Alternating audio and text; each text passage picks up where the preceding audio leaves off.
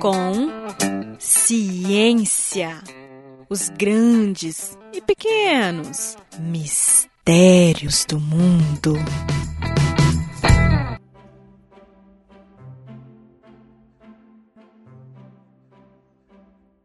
Dia 23 de setembro marca o início da primavera deste ano aqui no lado sul do nosso querido planetinha.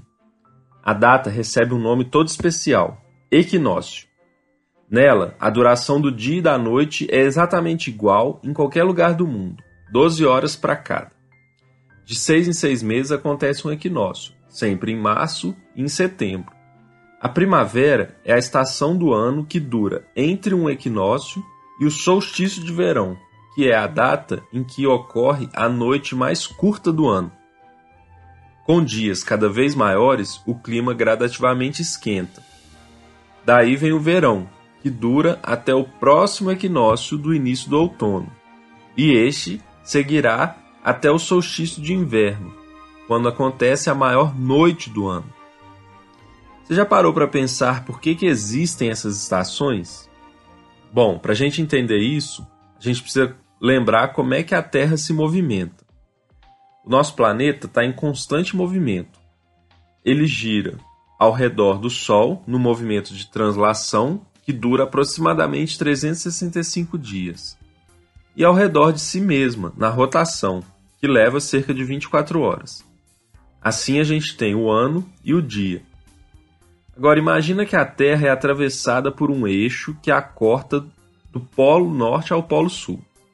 A rotação ocorre sobre esse eixo, sempre no sentido oeste-leste. Acontece que tal eixo ele não está retinho em relação ao caminho que a gente faz em torno do Sol.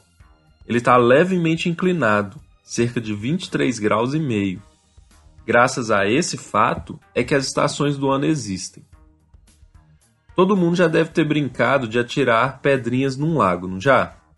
Se você arremessa a pedra bem de cima, bem do alto, em direção à água, ela furará a superfície do lago e afundará, não é mesmo?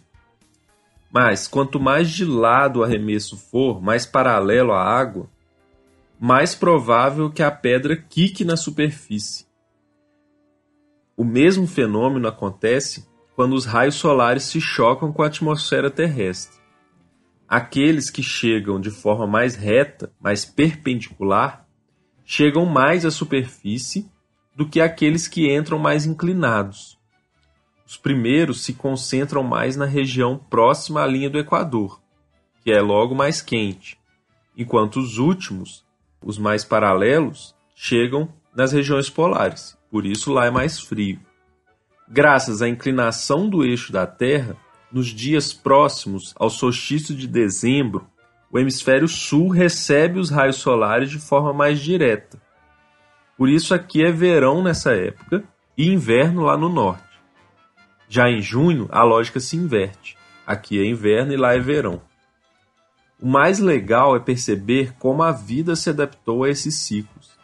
A maioria dos seres, com destaque aqui para as plantas, desenvolveu estratégias para que sua reprodução ocorra nas épocas em que há mais luz do sol disponível. Por isso a exuberância de flores e frutos que ocorre na primavera. Tudo para que os filhotinhos das plantas possam crescer com bastante energia no verão. É ou não é bonito demais isso tudo? Eu sou Renan Santos, professor de Biologia da Rede Estadual e colunista do Brasil de Fato. Um abraço e até a próxima!